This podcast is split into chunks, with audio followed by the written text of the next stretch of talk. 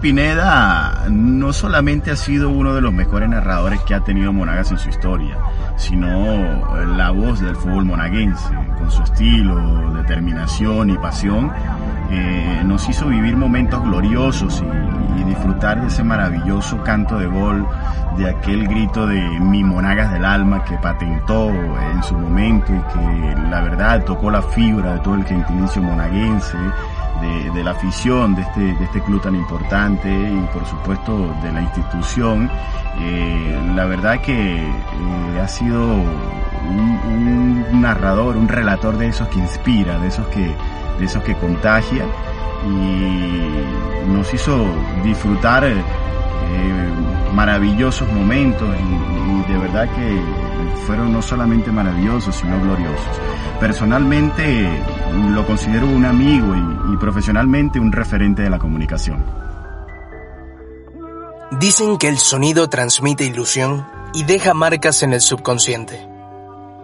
El legado futbolero en Maturín así lo confirma.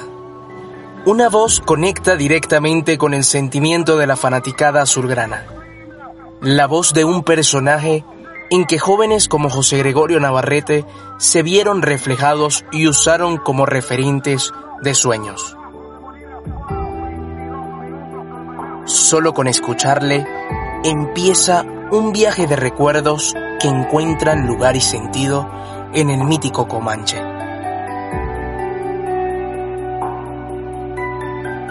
Eh, para mí hay un antes y un después profesionalmente cuando voy a la ciudad de Maturín. Primero tengo que contarles que estaba en Caracas en 1990 transmitiendo el campeonato eh, de fútbol, el mundialito que se hacía siempre por el mes de julio, agosto, que eran meses de vacaciones y que tenía una repercusión muy importante internacionalmente. En 1990 yo había ido a transmitir el mundialito infantil de fútbol en Caracas para el circuito Radiovisión, junto a dos compañeros, que era Carlos J. Bustos, la voz comercial y un comentarista, gran amigo, que luego fue con nosotros a Maturín en aquel momento, José Antonio Muñoz, el cubano Muñoz. Cuando llegamos a Caracas y transmitimos el Mundialito Infantil de Fútbol, eh, quedaban unos pocos días, creo que quedaba una semana, recibe una llamada el recordado Carlos J. Busto, que ya no está lastimosamente con nosotros en este mundo terrenal, y Carlos J. era amigo de otra voz grande de la radio Monagas y que tuvo que ver mucho con nuestra llegada a Maturín, Hernán Freites. Hernán Freites había trabajado en el circuito Radiovisión y era amigo de Carlos J. Le hace la invitación a Carlos J. Carlos J. me hace el comentario si me animaba a ir para la ciudad de Maturín y José Antonio Muñoz también tenía esa misma propuesta de parte de Carlos J, que era el enlace de con Hernán Freites. Sin embargo, José Antonio Muñoz regresó a la ciudad de San Cristóbal, porque él tenía su familia, era casado, tanto Carlos J y yo éramos solteros. Entonces, mm, bueno, pues seguimos eh, para transmitir el, eh, un partido allá amistoso que iba a jugar el Monagas Sport Club, que estaban seleccionando jugadores y era un fin de semana. Tengo que contar esta anécdota porque En 1990 eh, yo conocí a un gran locutor a través de Carlos J. Busto, una voz comercial que tenía eh, Radiovisión, Ramón Rivas Jerez, que era un gran locutor de Venevisión, y en algún momento que fuimos a tomar algo, a disfrutar de bebidas, eh, bueno, digamos, un brindis que estaba pautado reunirnos, porque era amigo de Carlos J, eh, esa noche transmitió una carrera de caballos. Y resulta que él me hizo una invitación para ir al Hipódromo Nacional de la Rinconada para transmitir la primera carrera del domingo. Y sin embargo, yo preferí irme a la ciudad de Maturín. Nos fuimos prácticamente eh, empezando la semana con Carlos J. Una tarde llegamos por la noche a Maturín. Jamás había ido al oriente del país, especialmente a Maturín, y tuve la oportunidad de conocer aquí esa hermosa ciudad. Llegamos a Maturín y el domingo el profesor Víctor Piñanelli seleccionaba a varios jugadores que habían llegado de varios equipos para formar la plantilla que iba a ser realmente el inicio del fútbol profesional en Monagas de la primera división, porque Monagas había estado en la segunda división. Estoy hablando a mediados del mes mm, de agosto en Maturín de 1990. Eh, hubo un partido, mm, bueno, creo que don Víctor llegó a ver más de 30 futbolistas ese día, don Víctor Piñanelli, que era el técnico de Monagas. Fuimos al estadio a transmitir y en Radiovisión nos habían dado unos paltos con corbata. Fuimos con Carlos J. y que para impresionar a la hinchada y, a la gente allá, con una temperatura altísima, que había un calor en la tarde, las 3 de la tarde se pueden imaginar ustedes. Y bueno, ya cuando llevaba yo media hora transmitiendo no sabía ni dónde estaba el paltón ni dónde estaba la corbata. Y transmitimos en la parte baja ahí del estadio del Polideportivo de Maturín, hoy día el Comanche Botini. Resulta y acontece que gustó la transmisión, había hecho Hernán Freites eh, a través de RG 1570, que era la radio del presidente del Monagas Sport Club, el doctor Rubén León, una promoción importante, nos había acompañado ese día Hernán J. Lira y también JR Mundaray. Eran de las primeras personas que nos habían acompañado en aquel momento para transmitir ese partido mm, amistoso que estaba haciendo el Monagas, seleccionando los jugadores para conformar la plantilla de cara a la temporada 90-91. Bueno, pues al siguiente día, el día lunes, eh, nos reunimos en la radio, me preguntaron cuánto yo quería ganar y la verdad que yo ya me quería regresar a San Cristóbal. El asunto es que yo pedí, yo recuerdo para la época de 1990, el estimado valor de 15 mil bolívares al mes, recuerdo esa cifra, para no regresar a Maturín. Es decir, lo dije, pedí demasiado, porque quería volver a San Cristóbal y transmitía fútbol en San Cristóbal en Radiovisión. Bueno, pues les pareció muy alto mi petición, mi solicitud, de manera tal que, que se reunieron en la radio el doctor Rubén León, y quienes conformaban la emisora en ese momento y el que tenía prácticamente pues la voz cantante de la digamos la decisión me mandó a decir que no que que no que era mucho dinero y que no estaba de acuerdo con esa oferta. Pues eh, agradecimos eh, junto a Carlos J y, no hemos regresado a la ciudad de San Cristóbal. Regresamos a San Cristóbal y cuando tenía eh, como un mes aproximadamente, casi un mes, me llaman para decirme que sí, que me iban a dar el dinero y hablé con Carlos J de tal motivo, de tal manera que regresamos a la ciudad de Maturín para hacer la campaña de esa temporada de 1990. Un canto que va al alma, en su sentido más literal una marca registrada de las tardes de fútbol en la ciudad distinta. Una celebración que se ha transmitido por generaciones. El producto exitoso de la búsqueda de conexión y pertenencia. El canten gol de mi monagas del alma. Con Carlos J almorzábamos en un restaurante de la Avenida Bolívar, muy cerca de RG 1570, eh, de una familia serino, eh, unos amigos que nos habían atendido muy bien y eh, la góndola, quienes recuerdan la góndola, era un restaurante que estaba muy cerca allí del casino militar, donde estaba eh, las instalaciones del partido Acción Democrática y en la Avenida Bolívar. Y por supuesto, eh, una tarde almorzando, eh, empezamos a buscar un nombre y a buscar el cantengol. Carlos J me decía que yo tenía que cambiar la forma como venía relatando el gol, que hiciera algo que llamara más la atención. Pues como no teníamos nada que hacer después de almorzar, sino ir a descansar al hotel donde vivíamos, ahí en el centro, en el Perla Real, ahí cerca de la Plaza 7, entonces empezamos a buscar la fórmula de generar el cante en gol.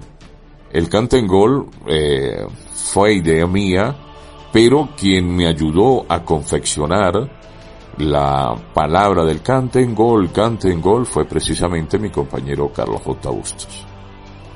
Ya teníamos el cante en gol, pero faltaba lo del mi Monagas del alma. Lo que pasa es que Monagas Sport Club es un nombre anglosajón, para mi entender. Sport Club. Entonces, como que cuando uno decía gol del Monagas Sport Club, como no tenía mucho punch.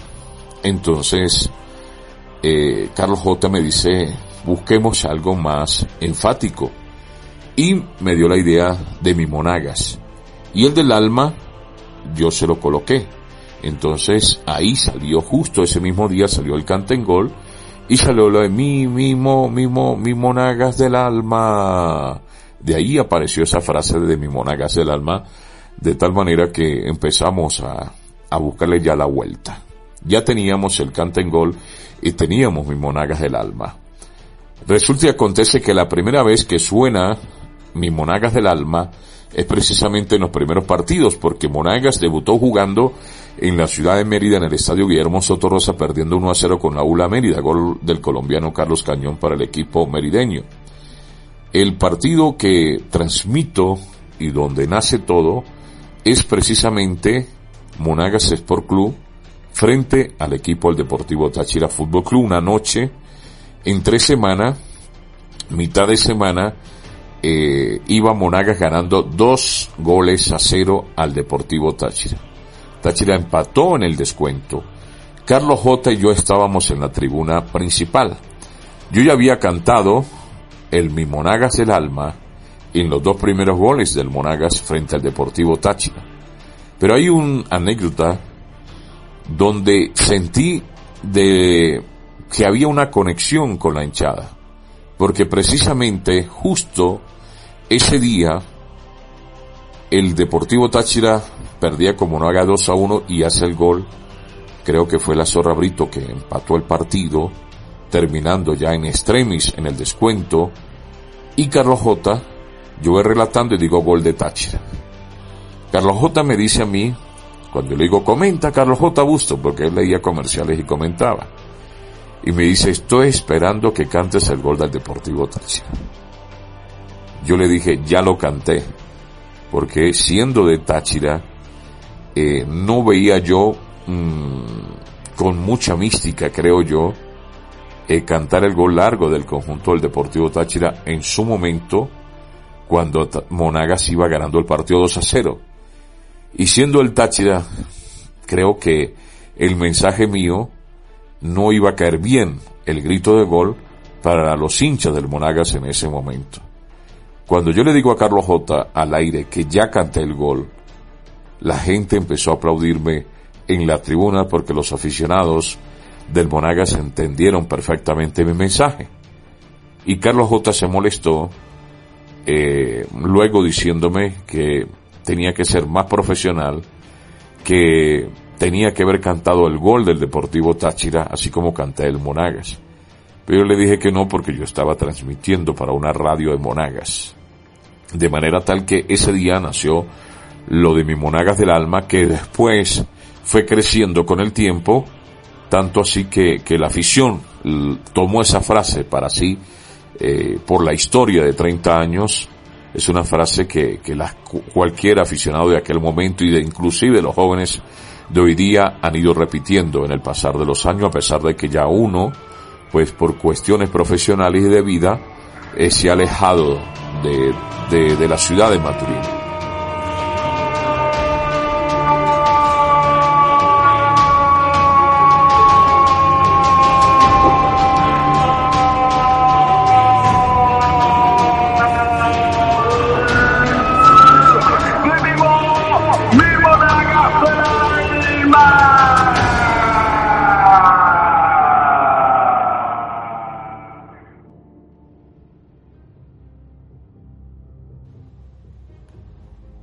Los apodos del Chuy Pineda dieron vueltas por rincones donde el deporte que patentaron los ingleses es razón de vivir para muchos.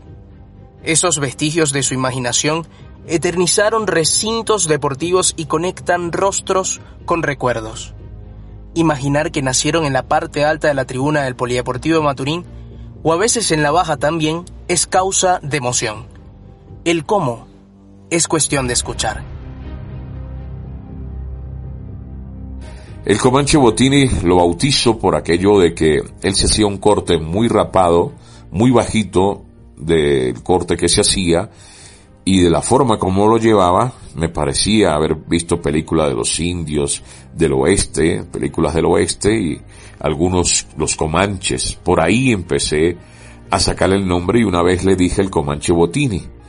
Eh, por su entrega, por su actitud en la cancha, por su potencia, su fortaleza, porque de verdad mm, no he conocido un jugador que haya querido más la camiseta en la historia del Monagas Sport Club como Alexander el Comanche Botín. Los años que Comanche estuvo en el Monagas nos demostró a mí y a todos que era, vivía para el Monagas Sport Club, que luchaba, lloraba y defendía a muerte esa camiseta. De tal manera que ahí surgió en 1990 ese apodo al Comanche Botini, el cual lleva hoy el estadio Alexandra el Comanche Botini. Alexander Botini, pelota de tiro de esquina de Baricucho ejecutó, quedó sobre la espalda de Pérez, aparece el jugador Alexander Botini, la levanta por encima del arquero, se mete para el 1 a 0 a los 9 minutos exactamente y 50 segundos del primer tiempo. Monagas, aquí está hijo Alexander para decir uno para. Otros jugadores, por ejemplo, eh, Félix el Gato Hernández. Eh, Félix, ustedes recuerdan una comiquita, el gato Félix, por ahí eh, empezó lo del gato Félix y empecé a llamarlo el gato Félix. Lo de César Maestrico González, ¿dónde nace lo del Maestrico?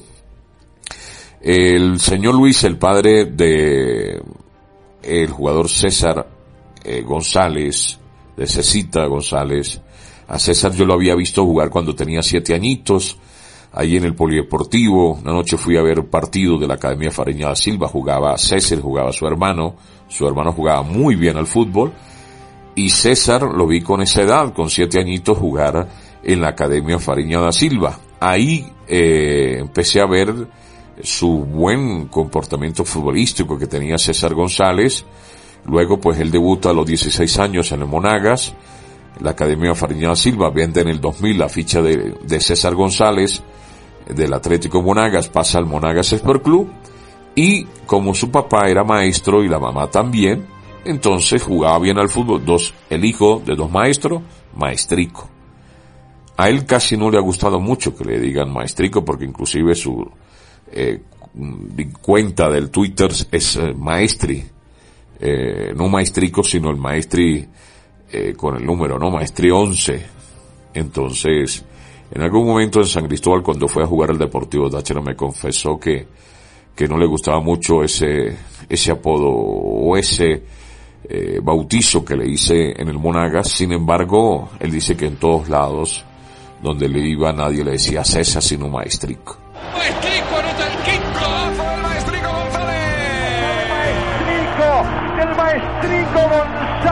caño contra el arquero.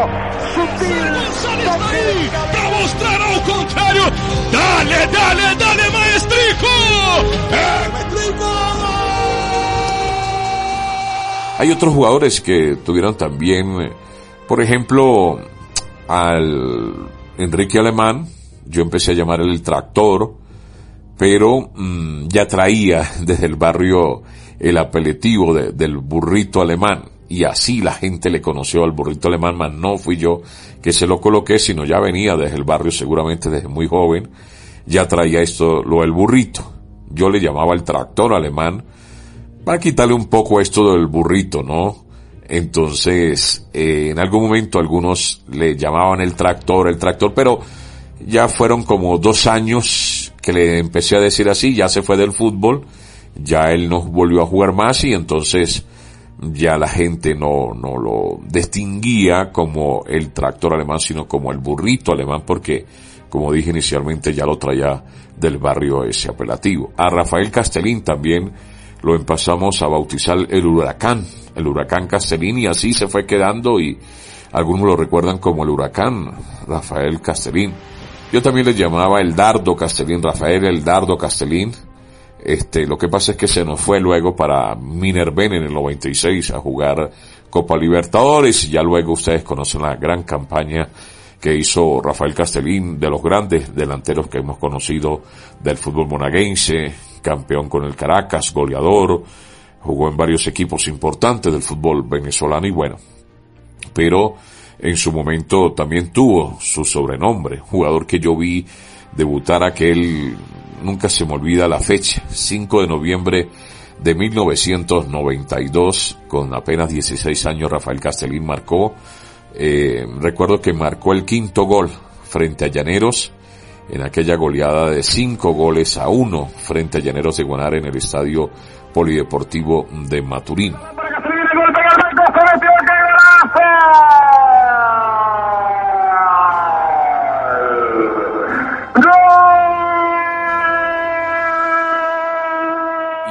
Pomada Bravo sí, ya venía del barrio Pomada, ya traía ese apodo de, de Pomada en el barrio donde él vivía y Carlos Bravo también ha sido uno de los grandes jugadores volantes que ha tenido eh, el fútbol monaguense y, el fútbol venezolano. Bueno, pudo haber llegado más lejos, pero una situación ya de índole personal de él, ¿no? Que, que no impidió un poco que eh, puede ser la palabra correcta eh, que pudiese ya eh, su fútbol eh, cruzar fronteras y lastimosamente no llegó Carlitos Pomada Bravo a lo que pensábamos que podía llegar un jugador con unas condiciones impresionantes.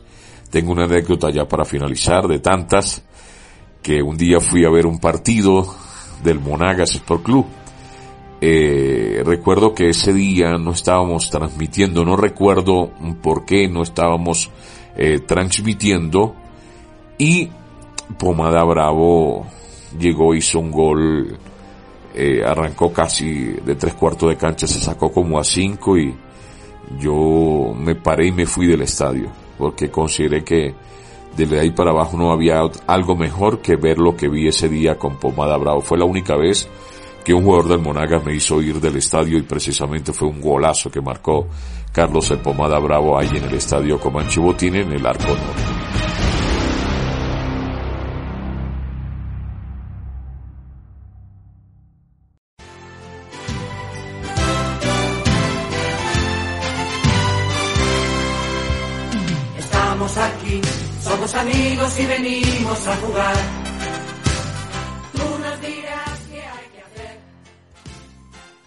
En 1990, ese año, eh, habían varios jugadores importantes en el equipo.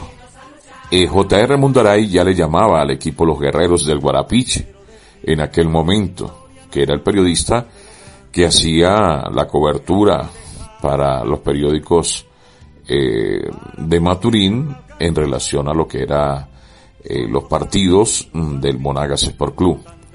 Resulta y acontece que estando una tarde en RG 1570 con Joe Márquez, que era el técnico, empezamos a escuchar algunas canciones del Monagas.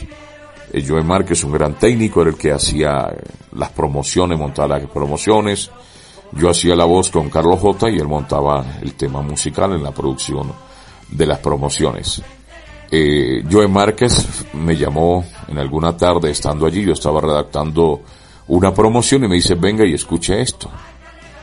Entré a grabación, escuchamos la canción de los guerreros de José Luis Perales. Es una canción que nunca eh, seguramente ha sonado, ha sido comercial de tantas canciones hermosas que José Luis Perales le ha cantado al amor, pero esa canción la compuso José Luis Perales de tal manera que tenía una relación de los guerreros con el nombre que le había dado en su momento J.R. Mondaray.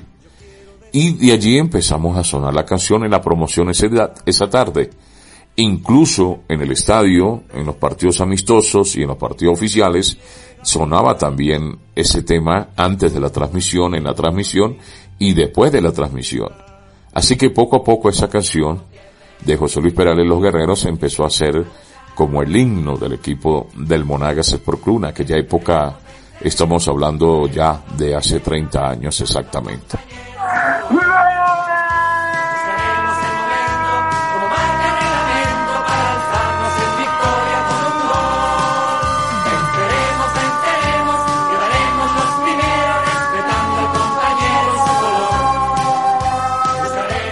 Casualidad o causalidad, desconocemos. Pero ese narrador occidental caló fuertemente en la afición del más grande de Oriente. Y no cabe duda alguna que Chuy Pineda es sinónimo de identidad monaguense.